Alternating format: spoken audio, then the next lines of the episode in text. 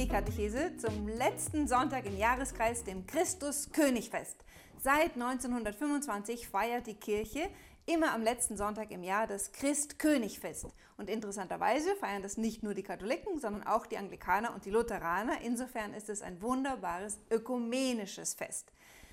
Pius XII. hat dies zu einem Hochfest gemacht, und zwar in Antwort auf die Grauen des Ersten Weltkriegs, ausgelöst durch die starken Nationalismen und die Feindschaft zwischen eigentlich christlichen Völkern und der immer mehr zunehmenden Laizität, die sich seit der Französischen Revolution durchsetzte, nämlich einer strikten Trennung zwischen Staat und Religion. Und der Papst beobachtete, dass wenn weltliche Autorität sich als vollkommen unabhängig von Gott weiß, es zu einer Unterdrückung der Völker kommen wird. Hier schreibt der Papst, wenn Gott und Jesus Christus aus dem politischen Leben ausgeschlossen sind, wenn die Autorität nicht von Gott, sondern von Menschen ausgeht, ja, die Heilige Schrift sagt ja ganz eindeutig, alle Autorität kommt von Gott und jeder Regierende muss sich bewusst sein, dass ihm diese Autorität letztlich von Gott verliehen ist. Ihr erinnert euch an Petrus, der, an Jesus, der vor Pilatus steht und sagt, du hättest keine Macht über mich, wenn sie dir nicht von Gott gegeben worden wäre.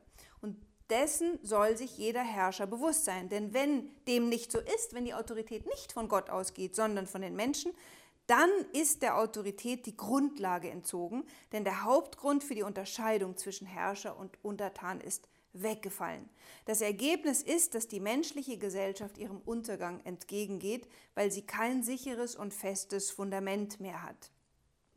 Wenn die Menschen sowohl im privaten als auch im öffentlichen Leben erkennen, dass Jesus Christus König ist, also Andersrum, wenn wir uns auch in unserem öffentlichen Leben bewusst sind, dass Jesus Christus unser König ist, dann wird die Gesellschaft endlich große Segnungen wahrer Freiheit, geordneter Disziplin, Frieden und Harmonie empfangen.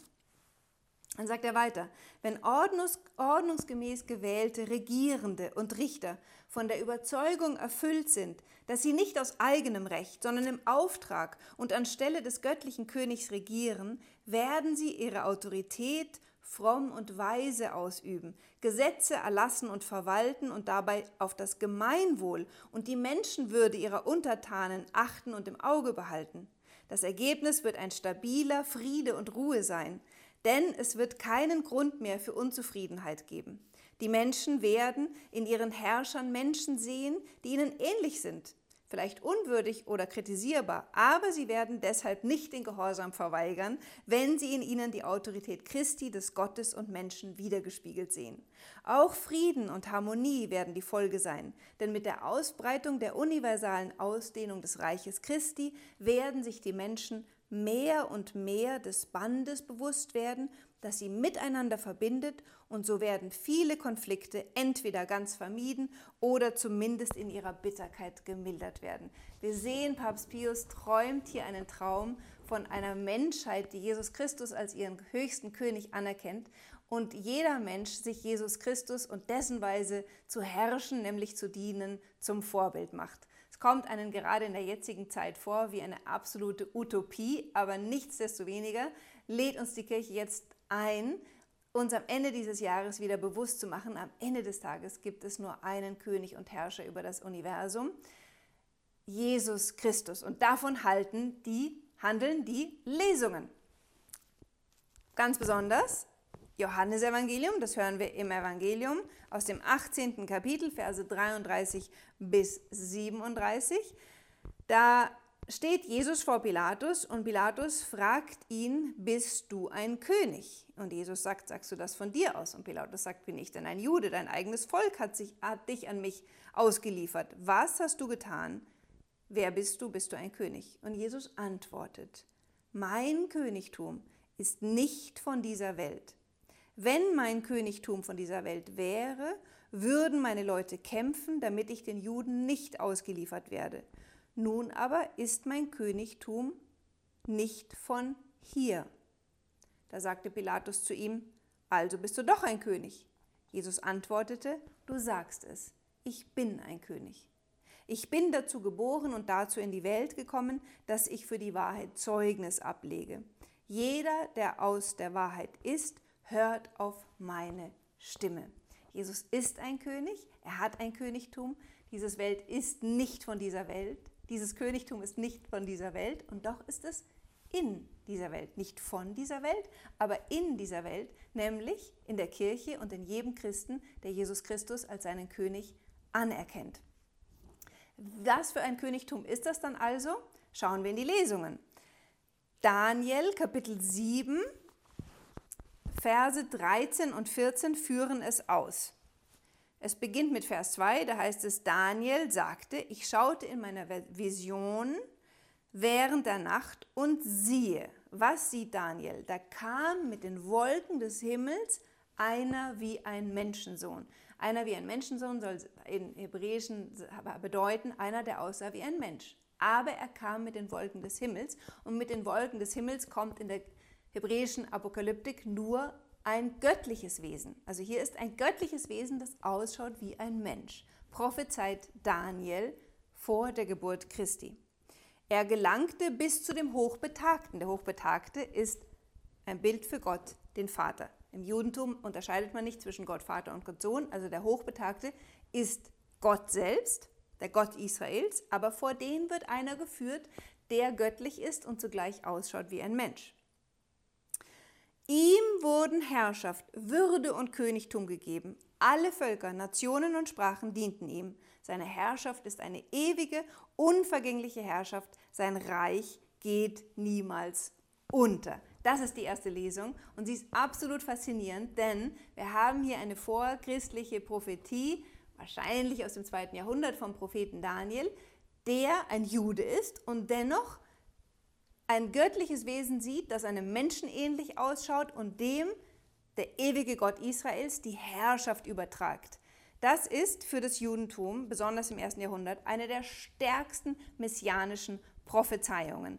Und diese Prophezeiung ist so stark, dass heute noch der bekannte Rabbi und Talmudgelehrte Daniel Boyarin aus, von dieser Stelle ableitet, dass das Judentum im ersten Jahrhundert tatsächlich einen göttlichen Messias erwartete und nicht nur, wie ich es noch im Studium gelernt habe, einfach nur einen menschlichen König. Nein, Daniel Boyarin zumindest behauptet, im ersten Jahrhundert hat man schon erwartet, dass dieser Menschensohn zugleich ein göttliches Wesen sein wird. Und die Apokalyptik hatte schon Raum für die Idee gemacht, dass es in Gott eventuell so etwas wie eine weitere zweite Person gibt, als die sich Jesus ja dann im Neuen Testament offenbart, als der Sohn des Vaters von Ewigkeit her Gott, wie Gott, Gott von Gott, ähm, Licht von Licht, wahrer Gott vom wahren Gott, sagen wir im Glaubensbekenntnis. Daniel Beurin sagt, das ist hier schon angekündigt. Für ihn als Juden stellt sich dann die Frage, ist Jesus derjenige, der hier prophezeit wird? Und weil er Jude ist, sagt er natürlich nein. Aber die ganze erste Christenheit und die Kirchenväter haben in Jesus diese Prophezie erfüllt gesehen. Jesus wird also als Menschensohn diese Macht übergeben. Jesus selber bezeichnet sich ja im Neuen Testament ständig als der Menschensohn. Und damit will Jesus nicht einfach nur sagen, ich bin der archetypische Mensch, sondern ich bin der Menschensohn, von dem Daniel gesprochen hat, der mich vorausgesagt hat. Wo wird das ganz besonders deutlich? In Markus Kapitel 14, Verse 61 und 62, da steht Jesus vor dem Hohen Rat und sie sagen ihm, wenn du der Messias bist, dann sag es uns. Und also wörtlich sagt hier der, Ho der hohe Priester, bist du der Christus, zu Deutsch oder Hebräisch, bist du der Messias, der Sohn des Hochgelobten. Also der hohe Priester erwartet schon, dass der Messias ein Sohn Gottes ist, was ein Königstitel ist. Jesus antwortet, ich bin es und ihr werdet den Menschensohn zur Rechten der Macht sitzen und mit den Wolken des Himmels kommen sehen. Das ist genau das, was Daniel hier prophezeit hatte. Auf den Wolken des Himmels kommt er vor den Ältesten und dann wird ihm die Herrschaft übertragen. So, und damit sind wir bereit für die zweite Lesung aus dem Buch der Offenbarung, erstes Kapitel, Verse 5 bis 8. Jetzt haben wir Johannes, der eine Vision hat und der sieht Jesus Christus, und sagt von ihm der treue Zeuge. Jesus ist derjenige, der vor Pilatus für die Wahrheit Zeugnis abgelegt hatte. Die Wahrheit, dass er selbst der Messias ist, der Sohn Gottes und für diese Wahrheit mit seinem Leben bezahlt hat. damit wir wissen, auf dieser Wahrheit können wir unser Leben aufbauen. Der Erstgeborene der Toten, der Herrscher über die Könige der Erde. Jesus Christus wird hier als der Herrscher über die Könige der Erde identifiziert. Das wiederum ist ein Zitat aus dem Psalm 89, wo es über David heißt, aber David als Figur des kommenden Messias. Vor ihm 89, Psalm 89, Verse 24 fortfolgende. Vor ihm will ich seine Feinde zerschmettern und alle, die ihn hassen, schlage ich nieder. Meine Treue und meine Huld sind mit ihm und in meinem Namen erhebt er sein Haupt. Ich lege seine Hand auf das Meer und auf die Ströme seine Rechte. Er wird zu mir rufen, mein Vater bist du, mein Gott, der Fels meiner Rettung. Ja, zum Erstgeborenen mache ich ihn, zum Höchsten unter den Königen der Erde. Auf ewig werde ich ihm meine Huld bewahren, mein Bund mit ihm ist verlässlich. Sein Haus lasse ich dauern für immer und seinen Thron wie die Tage des Himmels. Jesus steht hier vor Pilatus und kennt genau diese Prophetie und weiß, dass der Vater ihm ein ewiges Reich versprochen hat. Und dennoch kämpft er nicht, damit er dieses Reich auf Erden errichten kann, sondern im totalen Vertrauen auf seinen Vater liefert er sich der ungerechten Herrschaft oder des ungerechten Verdikts dieses Römers und seiner eigenen Zeitgenossen über ihn aus, begibt sich in den Tod, wissen, dass der Vater sein Haupt erheben wird und ihm dann die Herrschaft über alle Reiche geben wird. Und insofern ist er der Erstgeborene, als er der Sohn des Vaters ist, der Einziggeborene und der Erstgeborene von den Toten, der erste Mensch jemals, der von den Toten wiederkehrt, weil er Mensch und Gott zugleich ist und der Vater ihn auferweckt.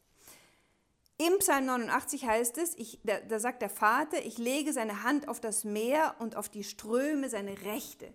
Dieser Vers kommt aus mythologischer Sprache und will besagen, dass Jesus die Macht hat über alles Böse. Denn das Meer und die Ströme sind aus dieser Mytholo mythologischen Vokabularien des alten Orients heraus hier Symbole für die Mächte des Bösen, über die Jesus durch seinen Tod und seine Auferstehung die Vollmacht erlangt vom Vater.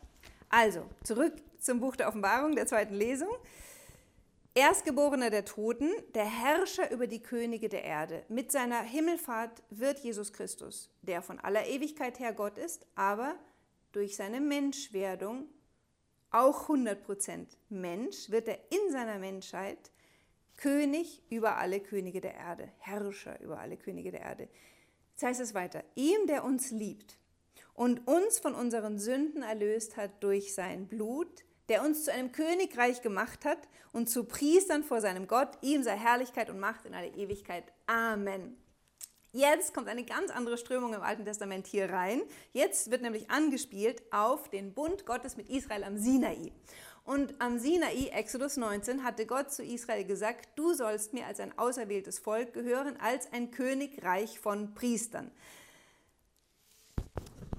Das Besondere an diesem Bund mit Israel in Exodus 19 ist, dass nach dem Konzept des mosaischen Bundes es in Israel keinen König geben sollte, sondern Gott selber sollte König sein und damit war jeder einzelne Israelit vor Gott gleich viel wert, in Anführungsstrichen. Ja? Also wenn, äh, wenn nur einer König ist, nämlich Gott, dann gibt es in, in, innerhalb von Israel keine hierarchischen Unterschiede. Dann ist jeder vor dem höchsten König Gott absolut gleich. Und insofern war dieser Bund total modern, weil er ähnlich wie in einer Demokratie jeden Menschen vor dem Gesetz und vor dem Herrscher gleichstellte, obwohl dieser Herrscher Gott der König war und Gott jeden in diesem Königtum zu einem kleinen König machte. Und genau dieses Konzept wird auf die Kirche übertragen, wo es nämlich im Neuen Testament heißt, dass wir jetzt durch die Taufe alle Mitglieder in diesem Reich von, in diesem Königreich von Priestern sind, alle durch die Taufe ein König und ein Priester, zum Priester gesalbt und zum Propheten. Ich weiß, ich verliere euch langsam, es wird so kompliziert, aber es ist wichtig, dass man sich die Zeit nimmt, diese Stellen zu verstehen, um immer, immer tiefer zu begreifen, was uns in der Taufe geschenkt ist. Denn wisst ihr, irgendwann sterben wir alle und dann ist egal, wie viel Geld man hatte und wie viel Ansehen in dieser Welt, das ist dann alles weg. Das, was bleibt, ist unser Königtum aus der Taufe und unser Priestertum. Wir sind also vor Gott alle Königskinder, alle durch Jesus Christus gleichermaßen zum Erben seiner Herrschaft eingesetzt. Und insofern haben wir genauso wie die Israeliten im, am Berg Sinai nur am letzten, am Ende des Tages nur einen König über uns und das ist Jesus Christus, unser Herr. Er wird wiederkommen, heißt es jetzt in Vers 7. Siehe, er kommt mit den Wolken und jedes Auge wird ihn sehen und alle, die ihn durchbohrt haben und alle Völker der Erde werden seinetwegen jammern und klagen. Das soll uns jetzt Mut geben, denn wiederum jedes Jahr mit diesem Fest schauen wir voraus auf die Wiederkunft dieses Königs. Jesus herrscht jetzt schon, ihm ist alle Macht gegeben im Himmel und auf Erden. Niemand kann irgendetwas tun, ohne dass Gott es zulassen würde. Deswegen wird Gott sogar für das Üble, das er zulässt, am Ende der Geschichte Verantwortung übernehmen und wird uns zeigen, warum er das zugelassen hat und was er damit gemacht hat. Und Jesus kommt auf den Wolken des Himmels. Er wird nicht so kommen wie einst, verhüllt im Fleisch, unkenntlich als kleines Baby in Nazareth, das so aussah wie alle anderen Babys, sondern er wird für alle Menschen erkenntlich auf den Wolken des Himmels kommen. Und jedes Auge wird ihn sehen, auch die, die durch ihn durchbohrt haben. Das sind natürlich eigentlich wir alle, weil wir ihn alle durch unsere Sünden durchbohrt haben. Ja? Und deswegen heißt es, und alle Völker der Erde werden seinetwegen jammern und klagen. Dieses Jammern und Klagen seinetwegen erlebt jeder von uns, wenn er eine Erleuchtung des Gewissens hat. Also immer, wenn uns bewusst wird, dass meine Sünden Jesus ans Kreuz gebracht haben und dass er für meine Sünden gestorben sind. Und wenn ich aber mich vor dieser Erkenntnis in diesem Leben äh, flüchte, scheue, irgendwann komme ich nicht mehr drum herum. Irgendwann werden alle erkennen, dass es unsere Sünden sind, die Gott selbst ans Kreuz genagelt haben. Und dann werden wir entweder Reue, Tränen weinen, dankbar, uns ihm ganz hinschenken zu dürfen, oder eben wir klagen und weinen, weil wir merken, es ist zu spät, uns, äh, ihn als unseren König anzunehmen. Amen, ja, Amen, spricht jetzt Jesus Christus selbst. Ich bin das Alpha und das Omega, spricht Gott der Herr, der ist und der war und der kommt, der Herrscher über die ganze Schöpfung. Der Heilige, nicht der Heilige, der Papst Pius XI hat gesagt, dass er äh, den Gläubigen durch die Einsetzung dieses Festes auch Mut machen möchte. Zumindest war er davon überzeugt, dass wir daraus Mut schöpfen können. Ich finde, wir tun das. Er sagt, darüber hinaus werden die Gläubigen durch die Betrachtung dieser Wahrheiten, dass Jesus Christus König ist, viel Kraft und Mut gewinnen, die sie befähigen, ihr Leben nach den wahren christlichen Idealen zu gestalten. Wenn Christus, unserem Herrn, alle Macht im Himmel und auf Erden gegeben ist, wenn alle Menschen, die durch sein kostbares Blut erkauft sind, durch ein neues Recht seiner Herrschaft unterworfen sind, wenn diese Macht alle Menschen umfasst, dann muss es klar sein, dass, es, dass keine unserer Fähigkeiten von seiner Herrschaft ausgenommen ist. Und dann, dann buchstabiert er das durch, unser Verstand und unsere natürlichen Begierden und unsere Herzen, unsere Glieder alle gehören Christus, unserem Herrscher, und sind berufen, ihm zu dienen. Und indem er das sagt, spricht er gegen die damals herrschende Bewegung der Laizität und das, was wir vielleicht heute eher Säkularismus hinein nennen. Viele von uns Gläubige sind nämlich ein bisschen schizophren. Wir gehen am Sonntag in die Kirche und da sagen wir, Jesus, mein Leben, mein Herz, nimm mich hin, ganz und gar, ganz und gar. Aber unter der Woche dienen wir einem anderen Herrscher und leben so, wie wenn es Gott nicht gäbe. Und viele oder manche versuchen, eine Trennung herzustellen für ihrem Leben als Gläubige, das ist so quasi Privatsache, und ihrem öffentlichen Leben. Und dieses Fest sagt uns genau das Gegenteil. Es gibt keinen Bereich in meinem Leben, wo Jesus Christus nicht mein König ist und wo ich mich nicht, wenn ich zu Christus gehören will, offen zu diesem König bekennen muss. Ja? Sodass alles, was ich tue, ob es Rekreation ist, Freude, Sport, ich muss alles zur Verherrlichung Gottes tun und mir bewusst sein, dass ich für jeden Bereich meines Lebens diesem König Rechenschaft schulde. Ich kann nicht in zwei Königreichen gleichzeitig leben, denn ich werde entweder den einen Herrn lieben und den anderen hassen oder dem anderen dienen und den anderen verachten. Also freuen wir uns an diesem Christkönigsfest. Es soll uns auch insofern Trost sein, als dass wir wissen, in dieser Zeit, wo uns von den Herrschenden dieser Welt auch viel Unrecht widerfährt, dass der Herr um das alles weiß, das alles in der Hand hält. Und schauen wir vielleicht auf die Juden, wie es denen erging, die umgeben waren von Götzendienern und nichts dagegen tun konnten, wie zum Beispiel der Prophet Jeremia. Die mussten genauso die Folgen ihrer, der, der Sünden des Götzendienstes ihrer Mitbrüder erleiden, aber sie haben das alles aufgeopfert als einen Bußakt. Also, ich weiß, dass ihr alle gerade grauenhafte Maßnahmen äh, erleidet. Versucht im Herzen nicht bitter zu sein, preist Gott, preisen wir Jesus und sagen wir, Herr, du bist der König, du lässt es zu, ich glaube, du verfolgst einen Plan, ich preise dich trotzdem und wenn ich selber betroffen bin von den Maßnahmen, Herr, ich opfer dir das auf, mach du was Gutes draus zu meiner eigenen Bekehrung und zur Bekehrung und Rettung aller Menschen auf dem ganzen Globus. Und damit wünsche ich euch ein schönes Christkönigsfest.